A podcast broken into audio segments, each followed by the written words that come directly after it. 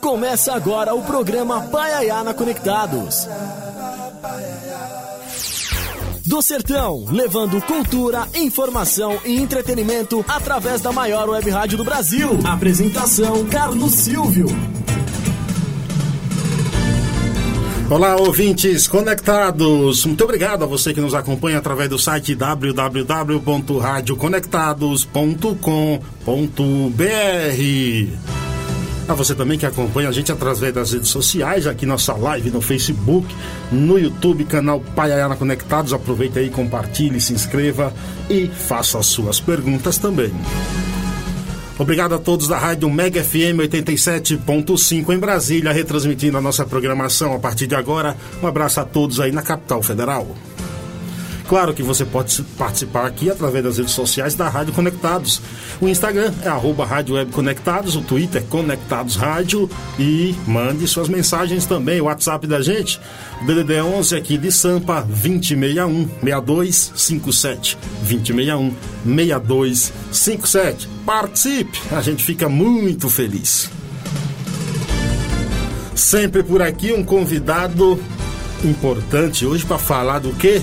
Para falar disso aqui que a gente está fazendo. 100 anos de rádio no Brasil. Vai completar agora em 7 de setembro, que foi a data da primeira transmissão. E para falar disso, alguém com propriedade, né? Ele é jornalista, iniciou a carreira em São Paulo como repórter da agência Tele Telenotícias, Grupo Visão, em Porto Alegre, foi repórter de economia do jornal Zero Hora por mais de uma década. Em Buenos Aires, correspondente do Zero Hora e depois da Gazeta Mercantil Latino-Americana. Além de colunista da revista Imprensa e colaborador da rádio BBC, Londres, para assuntos de economia. E é autor do livro Padre Landel, o brasileiro que inventou o wireless. Hamilton Almeida, Almeida que honra tê-lo por aqui. Obrigado pela aceitação do convite. Eu que agradeço, Carlos Silvio, pelo convite, pela oportunidade de estar aqui com você, de, de conversar sobre Lando de Moura, sobre o rádio, temas muito importantes, né? Muito bem, seja, seja bem-vindo. Eu acho que você traz um você, você, na verdade, você traz aqui um tema que nunca vai sair da, da, da história, até porque quem não ouve rádio, mesmo é. em função de tantas mudanças que aconteceram, a gente vai falar disso ao longo Sim. desse programa, o rádio estará sempre na nossa pauta, né? Sempre, porque o rádio ele está sempre se modificando né? e, e, e sobrevivendo em, em novos formatos e superou tudo, né? e é o meio de maior alcance que existe né, no planeta. Sim, exatamente. Quando é que você começa a se interessar pelo tema rádio e em especial Lenda de Moura? Foi durante a faculdade de jornalismo. Eu estudei comunicação social aqui em São Paulo mesmo, né? na, na Fundação Armando Álvares Penteado, a FAAP. Uhum. E foi lá que eu ouvi pela primeira vez, através de um professor chileno que nós tínhamos, da cadeira de rádio jornalismo, que nos falou que, para surpresa geral, que Marconi não era o verdadeiro inventor do rádio. Você ouviu lá que não lá contaram outra história para você, outra que não foi Marconi, não é? Diferente do que eu havia aprendido anteriormente na, na, na escola, no nível fundamental, né? E, e quando eu soube do Padre Lando, eu também fiquei muito surpreso por ver o que aconteceu com ele, né? Com tudo o que ele fez e o que lhe aconteceu, que foi vítima de uma, uma grande injustiça.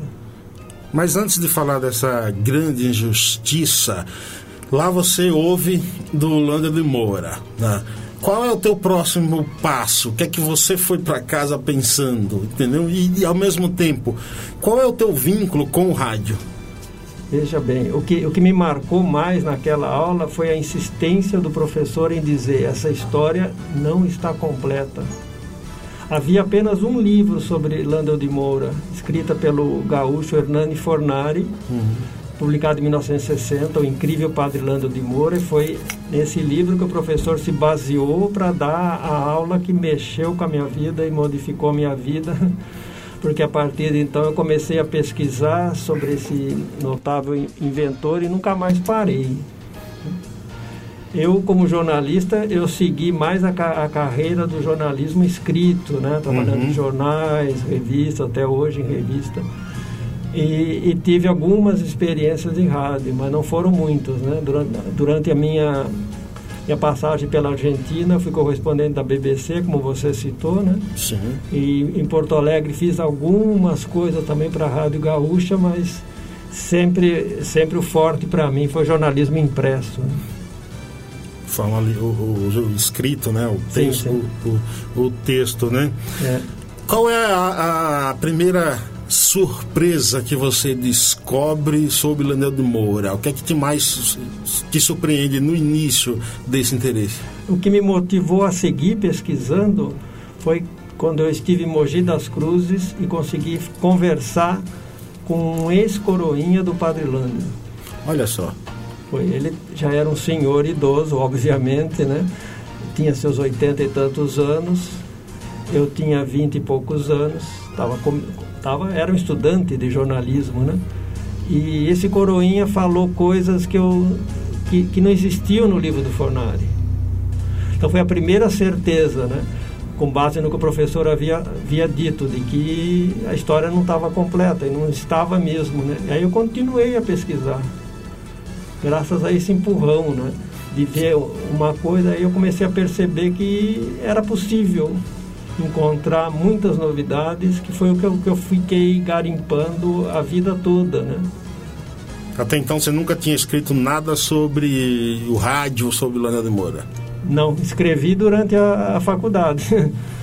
Já contando sobre o. Foi a minha primeira reportagem, foi num jornal que um colega tinha no interior do estado de São Paulo, em Mococa aquela coisa de, de, de estudante, né? Era um, era um, jornalismo voluntarioso, né? Mas esse companheiro meu, colega de classe, Jefferson Zanck, ele fundou esse jornal lá e a gente escrevia, né? Colaborava.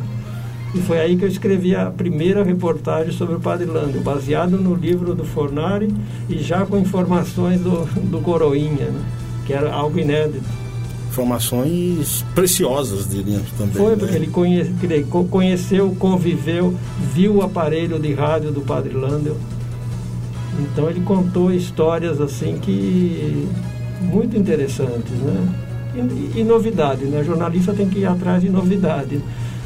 O jornalista, por, por si só, ele tem que ser curioso. É, curioso e ir atrás do que, do, do, que é, do que é novo. Ah, isso não existe, isso não se sabe, vamos atrás. E né? tem que partir do ponto do ceticismo também um pouco, né?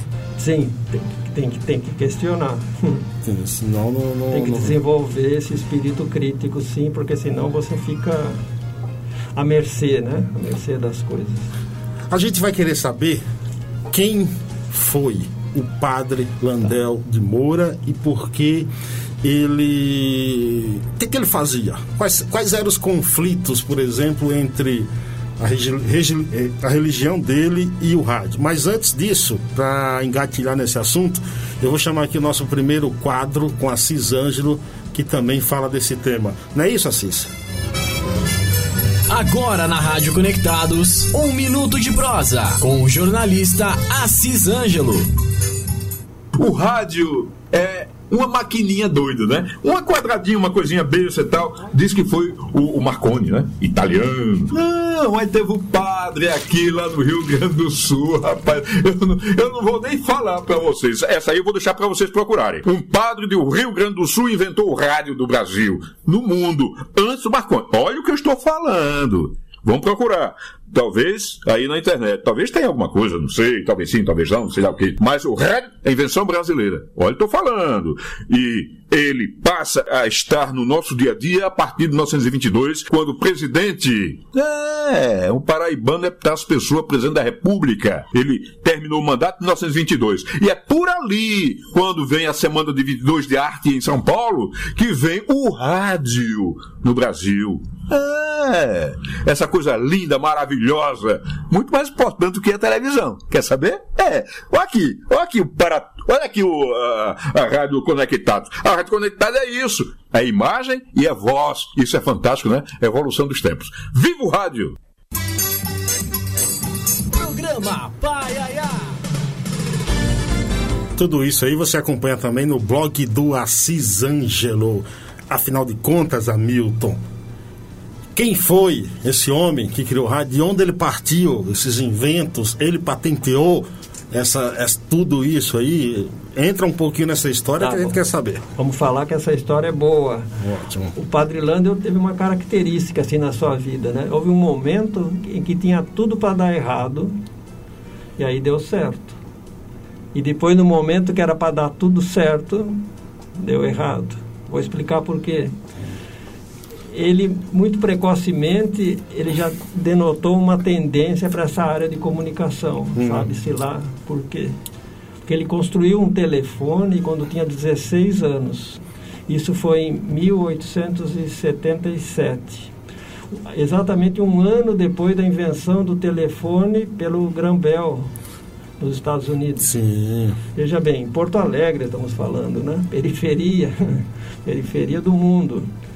E ele construiu um telefone. Embora não se saiba como era, esse fato por si só me parece muito significativo, né?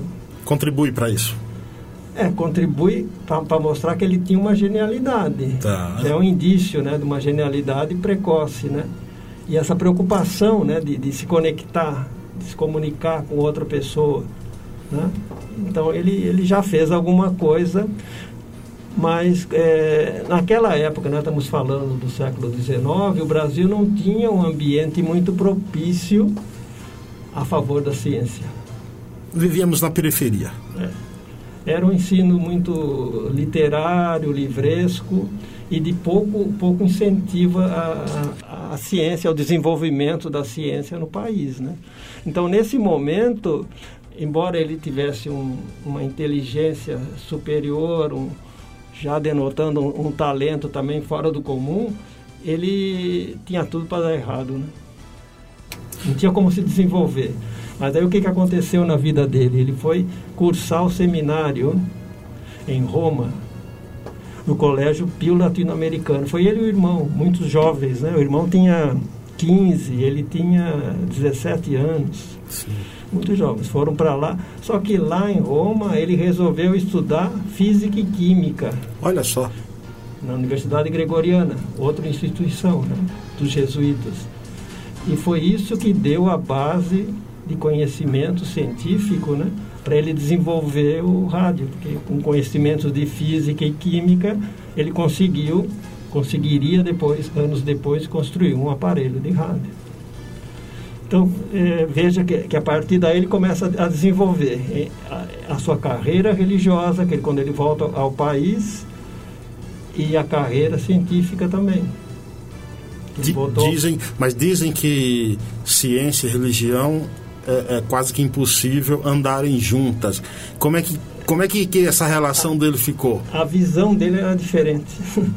Para ele, religião e ciência é, podiam se unir isso é, isso é uma coisa que não é, que não é bem aceita até hoje. Né? Imagine na época de hoje, né? É, naquela época era, foi é pior, pior ainda. E pior porque houve, é, logo depois que ele voltou ao Brasil, aconteceu a proclamação da República, né? Sim. Isso daí, é, o, o, positivismo chegou no poder, quer dizer, a ciência, a razão, né? E a religião foi colocada à parte. Houve essa, essa separação, né? Nascimento do Estado laico, separação igreja e Estado, igreja e ciência, né, de certa maneira. Então, um padre cientista não era uma coisa muito bem vista ou aceita pela Sim. sociedade. Né? Tanto que quando ele começou a desenvolver os aparelhos, construir mesmo, ele fazia tudo sozinho, que é uma coisa também extraordinária, né? É, os aparelhos dele foram, foram destruídos. Né? Aí é que está. É, alguns dizem uhum. que para você inventar alguma coisa, alguém tem que ter pensado, alguém tem que ter desenvolvido alguma O caso dele, ele não tinha essas peças, né? Ele não tinha essas coisas em mãos, né? Ele, ele teve que fabricar as peças, comprar matéria-prima, né? Por exemplo, para construir uma bobina, você precisava de fios de cobre, né? Então você tinha que, tinha que comprar isso, e era uma coisa meio complexa porque não existe um, uma fórmula assim, acabada. Você pode enrolar com um fio com certo diâmetro né, maior, menor, e isso tudo, tudo, tudo causa diferença na hora de, de, que isso daí for montado no circuito elétrico, né? Sim. Então, ou seja, é experimento, né? Aí é experimentação pura, pura e simples. E você tem informações do que a família dele dizia? Eu acho que acompanhava, sabe? Apenas, apenas acompanhava. Até porque ele passou muita, muitos anos da vida dele no auge da criação científica, ele estava afastado da família. Porque ele desenvolveu o aparelho de rádio em São Paulo, certo? Ele desenvolveu é, durante vários anos o sacerdócio, ele e o irmão dele também, o irmão dele inclusive passou a vida toda no interior do estado de São Paulo, o Guilherme. E o, Roberto, ele passou, o auge dele científico foi aqui em São Paulo São e depois nos Estados Unidos, né? Mas aqui também, então, não tinha família, né? Era ele, ele o mundo, ele com os fiéis que não compreendiam o que ele fazia e achava que o padre era, era estranho, o padre era maluco, o padre pois falava é, com o demônio, é, então vamos destruir é, tudo. Essa é o X da questão aí. Como é que que religiosos daquela época é, entendiam isso, viam isso, porque vozes saindo de algo que não tem fio, cara. É esquisito. Né? Não, é, é esquisito. É, é, é, o choque da, da novidade, né? É porque o que, o que, existia na época dele, tá? E, e, até aí ele já, já sabia dessa tecnologia. Era tecnologia com fio. Da telegrafia com fio, né? Por meio de impulso elétrico no fio e, e depois veio o telefone, que também, né, também é, tem um componente elétrico. Né? Sem eletricidade, né, nada disso teria acontecido. Né? A eletricidade revolucionou o mundo a partir do século XIX. Né? E aí começou-se a pensar, bom, temos tecnologia com fio, isso em termos de ciência, né? começou-se a pensar, e precisamos evoluir para o sem fio, né? que foi o que Marconi conseguiu em 1895 com a, com a, transmissão de sinais. Isso que eu quero que você explique. Sinais qual, qual, qual é a diferença entre os dois? Essa é uma grande diferença. É uma grande diferença. Porque o Marconi não transmitiu a voz. Marconi transmitiu sinais em código Morse, que era um ponto e traço, né? uma combinação de ponto e traço que o Morse utilizou na telegrafia com fio que depois o, o, o Grambel revolucionou com o telefone com fio, que é o telefone fixo, né? Que está aí até hoje. Essa, o telégrafo acabou, mas o telefone fixo está aí até hoje. E, e, nós chegamos até o celular, que também é um rádio, né? É um sistema de rádio Sim. também. rádio de baixa potência. Né? E por que, que a gente cresceu ouvindo que foi Marconi o inventor do rádio? Olha, isso pode atribuir em parte a uma, a uma confusão semântica, né? de boa vontade, uma confusão semântica, porque o aparelho dele se chamava é, radiotelégrafo, né? radiotelegrafia, radiotelégrafo. E depois veio o, o, a radiotelefonia ou telefonia sem fio, que aí é quando entra, entra o padre Lando, que depois ficou só rádio, né? Uhum. Esse termo depois ficou é, se, se, se, misturou aí, né? E se fundiu, virou, virou tudo virou, virou rádio, né? Mas, mas teve sim essa diferença fundamental entre os dois, né? E o Padre Landa foi o primeiro no mundo a fazer uma transmissão de voz humana e sons musicais. Isso aconteceu no dia 16 de julho de 1899. Onde? Foi aqui em São Paulo. Ele era pároco em Santana, tá? O Colégio Santana é, que existe até hoje, e ele era pároco ali, ao lado tinha, ainda existe também a Capela de Santa Cruz.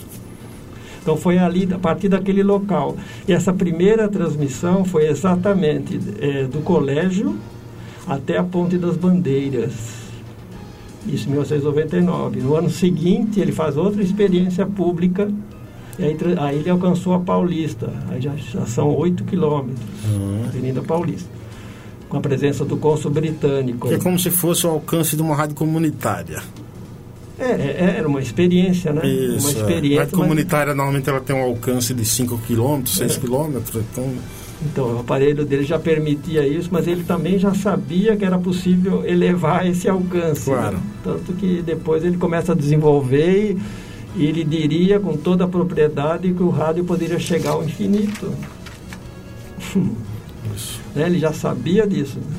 Já sabia que, que, que, era possível. Agora, veja bem, né? ele fez essa experiência de 1999, que, que poderia muito bem ser o marco do rádio, né?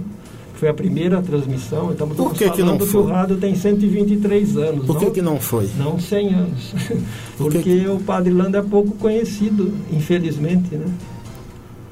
Ainda mesmo aqui no Brasil e, e fora daqui também, né?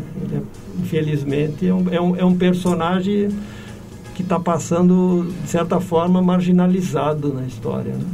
Isso que, por isso que eu te falei no início que era uma grande injustiça que ele sofreu na sua época e até hoje se a gente não reconhecer ele pelo, por tudo que ele fez que ele, ele deu um marco, né? ele foi um pioneiro das telecomunicações e ele marcou o início do, do rádio. Depois dele, a primeira transmissão de rádio que se conhece foi feita por um canadense, o, o Reginald Fessenden, lá nos Estados Unidos. Isso foi quando? Em dezembro de 1900. Foi depois de duas experiências públicas que o Padre Landel fez, em que está tudo documentado, a imprensa registrou e acompanhou o fato. Houve testemunhas, empresários, gente de ciência, pessoal do, do, dos telégrafos, da, né? existia companhia, companhia de telégrafos da época. Todos eles presenciaram, mas ninguém, ninguém apoiou o desenvolvimento dessa novidade. Né? Você acha que, por exemplo, o esforço dele, é, com o resultado aí desse esforço também intelectual, é, não modificou a fé dele em nada? Não. Nada. Não porque, é, por tudo que eu li dele, né, dos manuscritos que ele deixou, ele tinha um profundo sentimento religioso. Né? E na cabeça dele não havia essa incompatibilidade entre fé e, fé e ciência. Né? Isso era a cabeça dele, né? era uma pessoa que estava adiantado né? em relação à sua época. Ele achava que era perfeitamente compatível e a visão dele também ele não atribuía o mérito a si próprio da invenção, ele achava que era é, que Deus agindo sobre ele permitiu que ele descobrisse segredos da natureza. Essa era a interpretação humilde até né, dele diante do que estava acontecendo. Sim. Mas o fato é que ele é, se atirou, né, de corpo e alma, tanto na religião como na ciência. E, e, e da ciência ele fez coisas que a gente pode dizer que são extraordinárias. Né?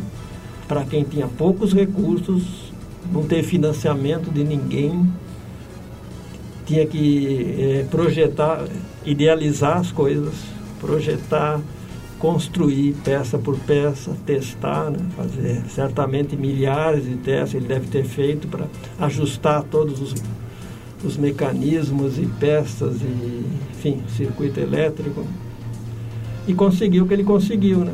E como... depois patenteou a, as gente, invenções também. A gente vai falar disso. É, como é que você vê então a, a dia 7 de setembro aqui comemora-se a 100 anos da primeira transmissão que foi o discurso do presidente Epitácio Pessoa no Rio de Janeiro, você né? sabe, Carlos, que isso aí também é polêmico. Né? Pois é, isso que eu ia te perguntar. como é que você é. vê essa, isso aí? É, isso, isso foi, foi isso de fato aconteceu no dia 7 de setembro de 1922, que era o centenário da independência, agora vamos bicentenário, né?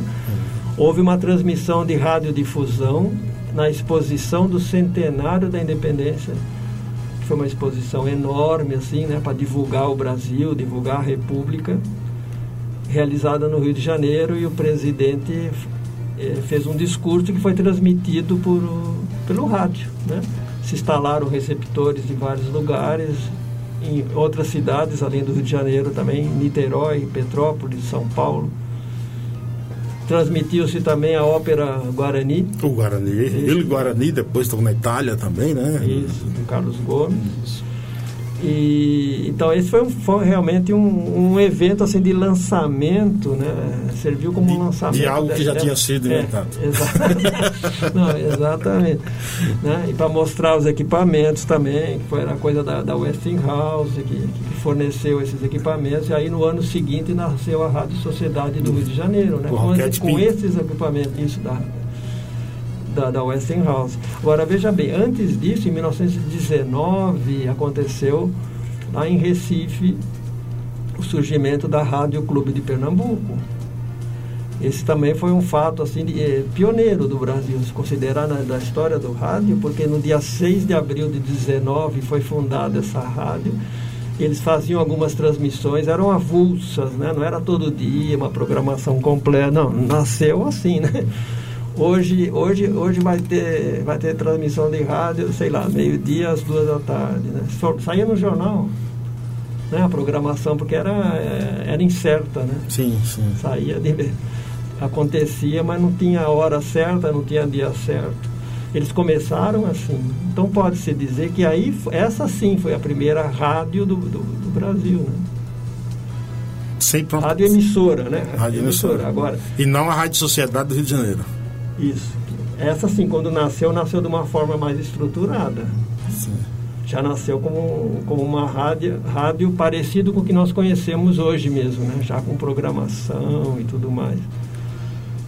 Perfeito. Então, são conceitos né, que a gente, a gente vai vendo, mas é importante relatar né, esse pioneirismo da Rádio Clube de Pernambuco, assim como do Padre Lândio, né, que fez uma experiência de rádio. Ele não Sim. fundou uma rádio, mas ele fez um experimento de rádio que é o mais antigo da história. Sem dúvida. Programa Paraná Conectados, batendo um papo aqui com o jornalista e biógrafo do Irlandel de Moura, Hamilton Almeida, que ele vai mostrar o livro daqui a pouquinho pra gente. Eu vou fazer uma conexão aqui, vou me sintonizar com meu amigo e quase xará, Carlos Silva, que mandou pra gente uma música em homenagem ao rádio. Ô Carlos Silva, shake mais, cabra bom!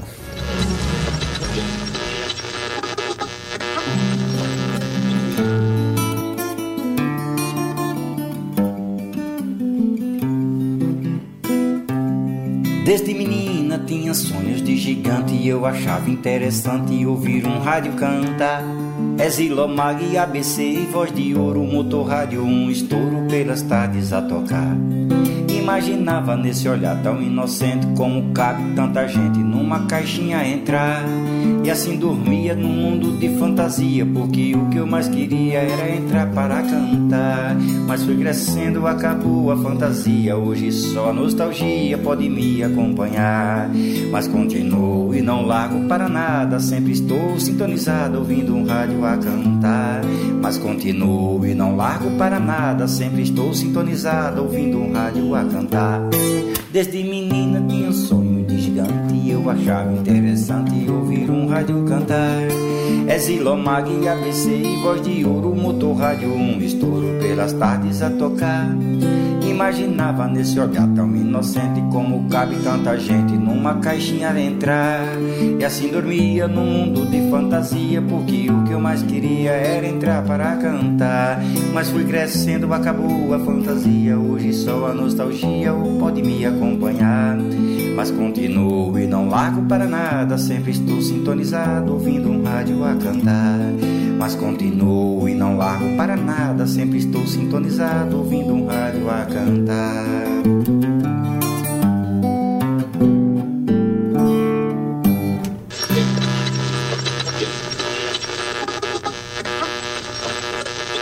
Programa Paiaiá. Do Sertão, levando cultura e entretenimento para o mundo através da melhor rádio web do Brasil. Esse foi o amigo Carlos Silva lá em Cipó com a música O Rádio. Obrigado, meu amigo, pela homenagem e pela música também. Um abraço especial para Luiz Eudes, escritor, minha esposa Gleice Fonseca, Isabel Machado, radialista. Muito obrigado a todos vocês. Claro que você pode acompanhar a programação da Rádio Conectados 24 horas em radioconectados.com.br. Obrigado a todos vocês que continuam nos acompanhando aí na Rádio Mega FM 87.5 na capital federal. Por falar em música, chegue mais. Sérgio Martins, todas as notas. Programa Paiaiana Conectados apresenta Todas as Notas, com o jornalista Sérgio Martins. Olá, Carlos Silvio. Olá, amigos do Paiaiana Conectados. Eu acho que existe o Brasil real e o Brasil idealizado em termos de música. O Brasil idealizado em termos de música é o Brasil que eu e você pensamos e sonhamos e ansiamos conhecer e morar, que é o país de Tom Jobim, que é o país de, de João Gilberto, que é o país de Clara Nunes, que é o país de Elis Regina, que é o país de Chico Pinheiro, que é um grande compositor que surgiu nos últimos tempos, e de vários outros, outros compositores e intérpretes. Esse país com o qual a gente anseia, ele está muito mais no underground, né? ele não é visível. Né? Você é preciso ter um, um ímpeto de, de Jacques Cousteau, Indiana Jones, para uh, ah, descobrir e se encantar com ele. O Brasil Real, Hoje a gente enfrenta, eu não diria uma falência, mas uma mutação das gravadoras. As gravadoras viraram distribuidoras de disco, barra empresas, né, nas quais muitas vezes elas se associam aos artistas em busca de, sobrevivência. E como toda empresa que visa lucro, ela apela para o Brasil real. E o que é o Brasil real hoje? É o Brasil com predominância muito forte da música sertaneja, que embora tenha caído um pouco no tempo da pandemia, por razões óbvias, né? O sertanejo vive principalmente de show, vai voltar, porque os, os empresários são aulas de marketing, são objetos de estudo de marketing de sucesso. De música sertaneja, um pouco piseiro, né? Esse forró mais eletrônico, não sei se vai durar tanto, e o, funk, ou o que a gente chama de funk pop, que é o que a Anitta faz, a Ludmilla fez, né? Ela alterna agora com discos de, de samba ou, ou, de soul, que o Dennis, o DJ Dennis faz muito bem, chegou a cruzar o funk com o sertanejo. Esse é o Brasil real. No Brasil real, a presença desses artistas ela vai se tornar cada vez mais frequente. Os espaços para os músicos que a gente conhece, a gente admira, eles são muito reduzidos e, é, e vai ser preciso uh, muita abnegação todos nós para incentivarmos, seja através de comparecimento de shows, seja através de compra de disco, de merchandising, whatever, ou até mesmo mais leis que protejam né, a propriedade artística dessas pessoas para que eles sobrevivam.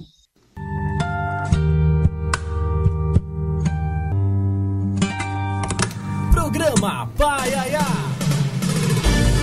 Valeu, grande Sérgio Martins, sempre contribuindo aqui com dicas musicais e pitacos importante. Hoje a gente bate um papo aqui com o jornalista e biógrafo de Landel de Moura, que é autor do livro é, O Brasileiro que Inventou. Landel de Moura, Padre Landel, o brasileiro que inventou o wireless. Hamilton, eu gostaria que você mostrasse para a câmera aí esse livro, por favor, rapaz. Isso aí, ó. Capa bonita, com o Padre Landel na frente. Você começou. Foi lançado agora há pouco, viu? Foi lançado quando? Agora em junho. Foi lançado agora em junho, um livro histórico. E você começou a escrever ele quando? Esse livro, se você considerar que minha pesquisa começou em 1976, faz bastante tempo, né? Faz bastante tempo. Um... Eu publiquei outros livros nesse período, né? Quantos livros? Mas essa, é, é, esse daqui resume a história. É, resume não, né? Condensa a história mais completa sobre o Lando de Moura, né? Eu fui descobrindo ao longo do tempo, né? Eu sempre achei, quando eu fiz o primeiro livro e foi publicado em 1984 lá em Porto Alegre, achei que tivesse concluído. Qual o título desse livro que você fez? Primeiro, lá? primeiro é. foi é, Padre Lando de Moura, o pioneiro das telecomunicações. O que há de diferente daquele para esse? Muita coisa. Eu praticamente, com esse livro aqui, eu, eu, eu reescrevi a história do Padre Landa, né? a história conhecida dele porque eu pude pesquisar nesse século XXI muito mais do que antes. Né? Com a digitalização dos arquivos, foi possível aprofundar e, conhecer é, arquivos de outros países também, né, da Europa, que eu consegui descobrir que havia sido publicada notícia sobre o padre Lander na Espanha, por exemplo. Né? Pesquisa nos Estados Unidos também cresceu bastante em função disso. E também no Brasil. E também aqui, né, sabendo o, o alcance, como repercutiram a, as experiências dele, ele, como repercutiram é, todo o processo de patenteamento, quando ele estava nos Estados Unidos, ele era muito noticiado no Brasil, né? A empresa estava acompanhando o que acontecia. Porque ele vai, ele vai para lá, é, de certa forma, porque aqui ele não, não havia conseguido esse suporte para patentear. Esse também foi interessante. Isso, ele tentou conseguir patrocinador aqui, né? não conseguiu, apesar dessas experiências públicas, foram para tentar fazer essa captação. E aí, em 1901, ele patenteia o rádio no Brasil. É a, é a patente mais antiga que existe do. Tá, do tá no livro aí também. Tá a patente brasileira. E aí também não aconteceu nada, né? Então aí com os recursos que ele tinha, ele, ele decidiu ir para os Estados Unidos, que era a meca dos inventores, simplesmente, né? No, fin, no final do século, início do século, já no século XIX, mas no início do século XX também, né? Então ele se instala lá em Nova York, a, a igreja deu uma licença para ele de um ano, que ele não pôde cumprir isso porque é, as exigências do Departamento de Patentes dos Estados Unidos foram grandes. Eram, eram muito rigorosos, pediam muitas especificações, pediam detalhes. É, teve, que teve que fazer experiência em Nova York também para provar o que ele estava apresentando e lá ele obtém três patentes. Né? O rádio propriamente dito, que é o Wave Transmitter, isso em 1904 ele obteve. O outro que foi batizado de telefone sem fio, wireless telephone, e um sistema de telegrafia também ele patenteou, wireless telegraph. Né? Veja quanta coisa. Ora, o mais interessante ainda, é, Carlos, é que ele não, não parou nisso, né? Já nos Estados Unidos ele estava projetando a televisão. Essa era a ideia dele? Era. era ele, há, há, alguns manuscritos que, que provam isso, que ele já estava projetando e ele estava no caminho já, segundo foi interpretado por, por, por engenheiros, né, que ele estava no caminho de, do desenvolvimento de um processo de transmissão de imagem. Não se, é, certamente, é, dizer, não se sabe até onde ele foi, tá? Mas, mas ele não patenteou a televisão, mas, mas ele projetou. Como, assim como ele projetou também um sistema de controle remoto pelo rádio ou um telex. Por que, que esse cara não ganhou um Nobel? Marconi ganhou o Nobel. Então, pois é. é assim. E quer saber mais? Olha, quando ele estava nos Estados Unidos, viu como ele estava já adiantado, né? Vou falando de coisas um pouco mais específicas, assim, né? das, das coisas do rádio ele já recomendava o uso das, das ondas curtas para aumentar a distância das transmissões. Isso era, não se sabia nessa, naquela época. Tá? Ele utilizava também uma espécie de, de ondas que ele chamava de ondas landelianas, né? mas eram ondas, são as ondas contínuas que são usadas até hoje. Os, os, os cientistas que se aventuraram pelas ondas chamadas de ondas amortecidas fracassaram tudo na mesma época, né? querendo fazer, desenvolver aparelhos, esses fracassaram. Os que foram pelas ondas contínuas deram certo. Marconi foi, Tesla foi, Landau foi. tá? Só esse time de peso aí, né? Sim. Ele também transmitia mensagens por meio da luz. Olha. Ele transmitia. A luz é uma onda eletromagnética, claro. né? Mas enfim, mas era por um feixe luminoso e, e também por ondas de rádio. Tinha esses dois sistemas. Sim. E ao transmitir pela luz, a gente pode, a gente pode relacionar isso com o princípio, princípio das fibras ópticas, que começaram a ser desenvolvidas nos anos 1980. Então veja bem como ele estava desenvolvendo, ele estava é, muito avante, né? À frente do seu tempo. Muito à frente do seu tempo. Muito à frente do seu tempo, já, já, já acreditando que essas comunicações poderiam ser chegar ao infinito. Né? Em 1902, eu descobri isso também. O Marconi não acreditava que essas comunicações de voz que já existiam, né? Em 1902 já estavam. Já tavam, qual foi, a, qual foi a repercussão no exterior desses inventos dele? Do Padre Landa? É. Olha, nos Estados Unidos foi, foi, foi bem acolhido. Tanto que chegou até o, processo de patenteamento, né? O Fessenden também patenteou seu sistema na, praticamente na mesma época, também 1904, 1905, também já um sistema de voz, né? Uhum. Aí, já foi, aí o, o, mundo já foi entrando né, nessa, nessa, nessa fase né, da comunicação. A comunicação wireless é voz humana. Né? Se ele tivesse ficado nos Estados Unidos, eu imagino que ele, ele seria, teria sido né, um dos maiores inventores dessa área de telecomunicações, consagrado porque as suas invenções seriam comercializadas lá. e ele teria a notoriedade que ele não teve no Brasil. Né? Ele morreu com quantos anos? Aos 67 anos. 67 anos. Que ele tirou as patentes e imediatamente ele regressou ao Brasil, né? Sim. Achando que aqui ia acontecer alguma coisa, que iam reconhecer, porque ele tinha patentes americanas na mão. E não teve. O retorno dele ao Brasil foi um balde de água fria? Né? Foi em todos os sentidos. Foi primeiro porque é, a igreja mandou ele para Botucatu, né, de Nova York para Botucatu. Não estou falando mal da cidade de Botucatu, hein? Mas, mas naquela época essa cidade era um vilarejo, não tinha água encanada, não tinha eletricidade. Mandou para o ostracismo. É. Então ele foi afastado lá. Ainda assim, ele de lá, ele ainda tentou, é, fez um pedido de solicitação de recursos ao governo do estado de São Paulo, via Assembleia Legislativa. Foi lida uma petição dele, que ele apresentou o pedido de recursos para industrializar o rádio. Entendeu? Já prevendo aplicação prática para segurança pública, em, em, navios, essas coisas todas, e, e a petição não foi aprovada e não foi dada nenhuma razão para isso. Não houve explicação. Então ele foi sempre, é, enfim, tudo que ele fez não, não encontrava respaldo, né? E aí, ele, e aí ele também não tinha mais condições de voltar para os Estados Unidos. Primeiro porque ele estava muito endividado ele só sobreviveu lá e fez o que fez porque teve uma boa alma, um amigo que ele conheceu lá, era um comerciante de Nova York, deve ter se interessado pelas coisas do padre e chegou a emprestar pelo menos, pelo que eu pude encontrar de documentação, né, pelo menos 4 mil dólares para ele. Esse dinheiro, se você fazer a conversão para os dias de hoje, chega a 500 mil, 600 mil reais. Era uma pequena fortuna, né? Uma boa grana. Né?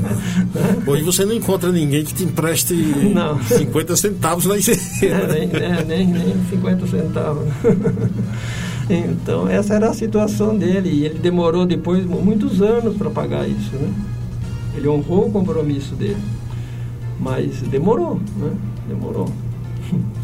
Então, como é que alguém assim ia desenvolver a televisão, né? Sem primeiro apoio. É, sem apoio, né? tudo sozinho. Né? Até o rádio ele, ele chegou, né? Até o rádio ele, ele, ele, chegou, mas ele queria, precisava mais. Precisava de mais dinheiro para desenvolver mais o, os aparelhos, a, conseguir alcances cada vez maiores, né? Que ele começou, a, ele obteve a patente e já estava aperfeiçoando os próprios aparelhos também. Isso eu não, não mencionei, né? Lá nos Estados Unidos. Chamou um aparelho de Landelfone, já estava lá aperfeiçoando coisas, né? Ele era uma pessoa que não, que não, que não parava, né? A mesma coisa do Hertz, né? Que é o Megahertz, que é o, sobre, Hertz, que é o sobrenome do alemão. Sim, sim. Heinrich Hertz. É, exatamente. então, Esse é o programa para fazendo uma homenagem aqui a Landel de Moura e trazendo aqui um bate-papo super importante pra, sobre o rádio aí. A gente vai para o nosso último quadro, que é Cultura Conectada. Semana passada a gente ia soltar esse quadro para fazer uma homenagem aos 33 anos da morte de Raul Seixas, porém a falta de energia derrubou a gente no ar, a gente não conseguiu fazer isso. Então a gente vai soltar agora essa homenagem ao Raul Seixas e na volta o Hamilton vai responder o seguinte, porque Padre Landel de Moura não conseguiu um patrocínio. Mas eu soube, ele vai confirmar se eu estou falando a verdade ou mentindo aqui no ar, que parece que ele conseguiu uma fortuna de um patrocínio para fazer o livro. Ele vai responder isso depois de Cultura Conectada, não é isso, Zurk? Agora na Rádio Conectados, Cultura Conectada, com o escritor Darlan Zurk. Boa tarde, Carlos Silvio e ouvintes ou internautas do programa Paiaiana Conectados. A dica de hoje analisa o aspecto coloquial da linguagem, ou seja, a natureza popular da belíssima letra da canção O Homem, de autoria de Raul Seixas e Paulo Coelho, e que foi gravada para o álbum há 10 mil anos atrás, lançado em 1976, na efervescência da ditadura militar no Brasil. A língua portuguesa ou qualquer outro idioma é uma espécie de guarda-roupa. Dependendo da circunstância, usamos formas de expressão diferentes. Em bate-papos de internet, por exemplo, é comum abreviarmos algumas palavras e ignorarmos parte da pontuação. Faz parte do jogo. No caso das canções de Raul Seixas ou dele com Paulo Coelho, percebe-se o lado mais informal da linguagem, algo próximo da nossa fala. Além disso, nem sempre o modo formal ou culto da língua cabe no verso da melodia, e muitas vezes até soa estranho, mesmo que coubesse. No momento que eu ia partir, eu resolvi voltar. É hora de se ir embora, é melhor ficar. Sei que tem gente cantando, tem gente esperando a hora de chegar. Chego com as águas turvas, eu fiz tantas curvas pra poder cantar. O uso da preposição pra em vez de para, as palavras esse, nessa e tua, que trocaremos no contexto por este, nesta e sua, respectivamente, são comuns no caso específico da expressão popular e não erudita. Esse era o estilo Raul Seixista e, de certo modo, é uma marca até hoje nos livros de Paulo Coelho. Claro que o próprio título do álbum Há 10 mil anos atrás, no qual está a música em questão, já indica a ocorrência de uma redundância na presença do verbo haver com o advérbio atrás, mas isso reforça apenas a colocalidade da língua na canção, que, a propósito, tem um belo coro de voz feminina e cujas determinadas palavras retomam o conteúdo do verso anterior.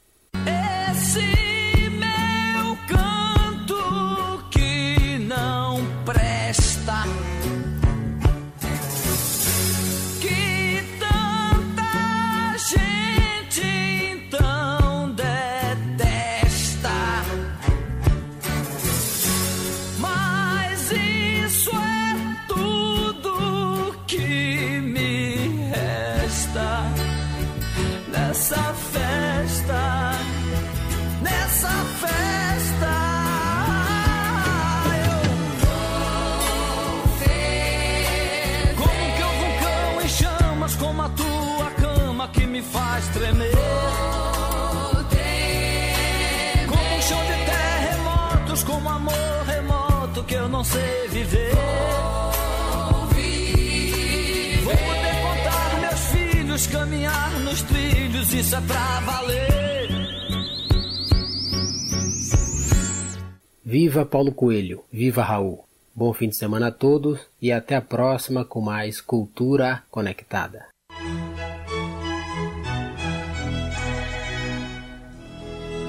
Programa Paiaiá. Toca Raul, sempre Raul Se... Raul Seixas que faz falta. Claro que você pode adquirir o livro do escritor Darlan Zurk, A Folha de Papéis Espalhados em darlanzurk.com.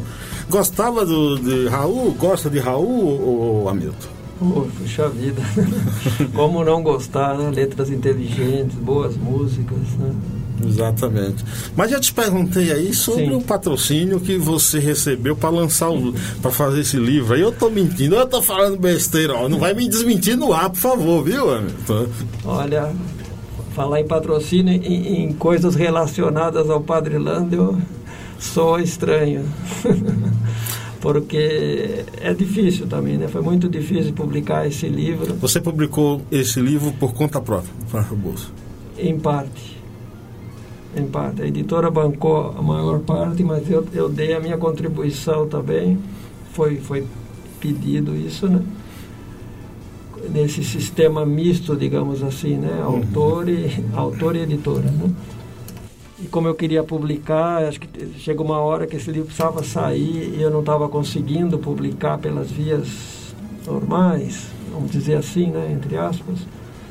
Ou seja, que a editora é, banque e tudo. Qual editora tudo, foi? Né? Essa foi a editora Insular, de Florianópolis. É uma editora que tem uma certa penetração no meio universitário. Isso me atraiu. Né? Foram os professores, dois professores me recomendaram essa editora, os professores gaúchos que eu, que eu, que eu conheço bem, né? E o, Ferrareto mesmo é uma pessoa ligada ao rádio e já escreveu vários livros, né? Ele foi um dos que recomendou meu livro lá para a editora e E aí a coisa saiu, né? Mas saiu no, nesse sistema, digamos assim, misto, né? Em que, em que o autor também investe, né? Então não é, é não é uma obra para ganhar dinheiro. Mas é uma obra definitiva sobre Landel de Moura ou tem muita coisa ainda que a gente não sabe? Olha, eu, eu, eu considero definitiva. Se tiver, vai, vai ser algumas coisinhas assim que possa corrigir futuramente, talvez. Né? Se tiver outras edições, não sei. A edição foi pequena também, porque o Brasil ainda carrega essa pecha de ser um país de, de pouco índice de leitura, né? que é difícil você vender livros. Né? Alguns livros, sim, vende, vende bastante, né? mas algo mais específico como esse que fala fala de te... é um assunto importante para mim, né? Falar de rádio, tecnologia, de ciência. Mas é, a maior parte das editoras acha que não vende muito, né? Por isso que não aceitaram. Que eles querem um livro que eles acham que vai lançar e vender fácil, né? Isso é difícil. Isso se deve também ao fato de, culturalmente, o Brasil ser um país que, que não valoriza os seus personagens históricos, que não reconhecem o trabalho de, de, de muita gente assim, e Sim. que ao mesmo tempo está sempre se colocando como inferior a outro. É o tal complexo de inferioridade. Complexo de vira-lata, como dizia o Nelson, Nelson Rodrigues. Rodrigues. É mais é, ou menos é isso? é mais ou menos assim. Você veja bem, uma das pessoas com quem eu conversei, que ajudou a interpretar esses desenhos malucos que o Padre Nando fazia, maluco para quem não entende, né? Claro, claro. Foi o, foi o engenheiro Bardini. O Nelson Bardini foi um inventor também. Sabe o que ele inventou? O cartão telefônico Aquele cartão. cartão telefônico indutivo que se chama. Ele foi a invenção dele. O cartão telefônico que a gente colocava no orelhão, no orelhão lá? Exatamente. Rapaz... Tinha as fichas veio o cartão. Ele foi que inventou esse cartão telefônico. Isso aí, essa tecnologia, né, se proliferou pelo mundo todo passaram a usar o cartão telefônico. Rapaz, todos os telefones do, do, planeta. Quando eu chego aqui em São Paulo. Ele não ganhou nada com isso. Olha que absurdo, porque assim, ó, quando eu chego aqui em São Paulo, em janeiro de 99. Então não tinha celular, então tem que ligar para os pais, aquela coisa toda. Então comprava um cartão tinha de 20 unidades, Isso. de 60 unidades. Ia por ele, eu. Ia por ele. Só que assim, eu deixava para ir no domingo, porque. Mais barato. É, mais barato, caía mais devagar. Durante Isso. a semana, se fosse, se fosse fazer um inteiro urbano, é, você colocava o cartão lá e só ia diminuindo. Tinha que ligar de noite, fim de semana, e... era assim. Olha só, Também então... peguei esse tempo. E essa é uma invenção brasileira, agora quem sabe disso, né? E ainda nessa área de telecomunicações, o, o identificador de chamadas, é. o BINA ah, também. BINA, o BINA, né? O BINA também é inventor de um, de um brasileiro. Que também não recebeu muito pelo, pela sua invenção. Ou seja, o Brasil gosta de importar tecnologia, né? E o Brasil gosta de ficar na periferia da ciência. É, parece. Também, né? Parece. Infelizmente, né? Porque é, isso é sinal de que, com todas as dificuldades, apareceram algumas pessoas muito talentosas aqui, né? muito talentosas, que foram capazes de criar, de inovar, e não receberam o apoio necessário. Né? Por isso é que eu tenho certeza que se o Padre não tivesse ficado no Brasil, ele seria um inventor famoso. Porque em outro país, nos Estados Unidos, na Europa, eles sabem valorizar, não Seria deixam passar a oportunidade. O Brasil, exemplo, exemplo Brasil disso, deixa. exemplo disso é que o Marconi ganhou o Nobel. Exatamente. Esse é exemplo. E esse é. livro teu está disponível onde para as pessoas quiserem? Só pelo site da, da editora, que é. Posso falar aqui? Deve. www.insular.com.br ou pela Amazon. Está na Amazon. A Amazon também está. Ele está em e-book? Uhum. Não, não, não, não. É o livro impresso. Livro impresso. Se encontra pela. É só procurar pelo nome, né? Padre Lando é o brasileiro que inventou o Aires, ou pelo meu nome também, Hamilton Almeida, que a pessoa, se tiver interesse em, em conhecer essa fantástica história aí, vai. vai encontrar lá. Ele foi bem aceito pelos jornalistas, radialistas? Como é que receberam esse livro teu? Ah, sim, isso sim. Quando, quando, quando a pessoa lê e escreve, saiu sai uma reportagem muito boa lá na Zona Norte, que foi onde o Padre fez, fez a invenção, né? muito boa. E lá se percebi que o, que o jornalista que é o dono do Diário da Zona Mas Norte, no- ele leu, leu profundamente o livro e fez uma bela matéria. E no Jornalista em Companhias também, Isso, né, aí também Eduardo grande. Ribeiro, também saiu uma coisa muito bacana lá. E, acho que E grande também, né? grande, a gente deve. Abriu espaço lá. A gente deve ressaltar isso, porque é importante para quem dá espaço para isso cada dia. E-. a gente, e foi através do Edu Ribeiro que você está aqui hoje também, entendeu? E, cê- e, a- a- antes de tudo, através, não fosse Landa de Moura, você não estaria aqui também. Né? Exatamente. Estou representando É. os interesses dele. Exatamente. Ô, Hamilton, gostaria de te agradecer. Satisfação enorme aí. Deixa aí a tua mensagem final sobre o rádio, sobre o livro. Venda seu jabá. Tá bom. Bom, eu agradeço pela oportunidade né, que você abriu aí para, para essa conversa, entrevista que nós tivemos, que foi muito, muito boa, bastante completa, sobre tudo que fez o Padre Lando. Né? Que o Padre Lando foi, foi um gênio, foi um, é um personagem singular da nossa história. Né? Ele merece figurar nos livros de história, nos livros didáticos, ser matéria de ensino na- nas escolas, nas universidades, porque é, é- é um exemplo, entendeu? Tudo que ele fez. né? O Brasil considera o Santos Dumont o pai da aviação. Há controvérsias. É, os Estados Unidos dizem que são os irmãos Wright. Mas o, Bra- o Brasil, pelo menos, considera, ensina isso. Né? Sim, claro. Santos Dumont foi o primeiro que fez o veículo mais pesado do que o ar voar. E, e o Padre Lando foi o primeiro a fazer uma transmissão de rádio. Então ele merece figurar Sempre. na história e que a sua história sirva de exemplo, né? Para que, para que não aconteça ou não se repita, se for possível, né? Coisas assim, que o Brasil não perca essa oportunidade histórica, que incentive mais a ciência. Verdade, certeza. Ou seja, mais ciência e menos negacionismo. Muito obrigado, viu, meu? Obrigado a você. Valeu, gente. Obrigado a todos que nos acompanham até agora. Voltaremos no próximo sábado. Bom final de semana. Se dirigir, não beba. Se beber, não dirija. A vida vale a pena. Viva o rádio! 100 anos ou mais um pouquinho, tá? Um abraço. Você ouviu o programa Paiaiana Conectados. Do Sertão, levando cultura, informação e entretenimento através da maior web rádio do Brasil. Apresentação: Carlos Silvio.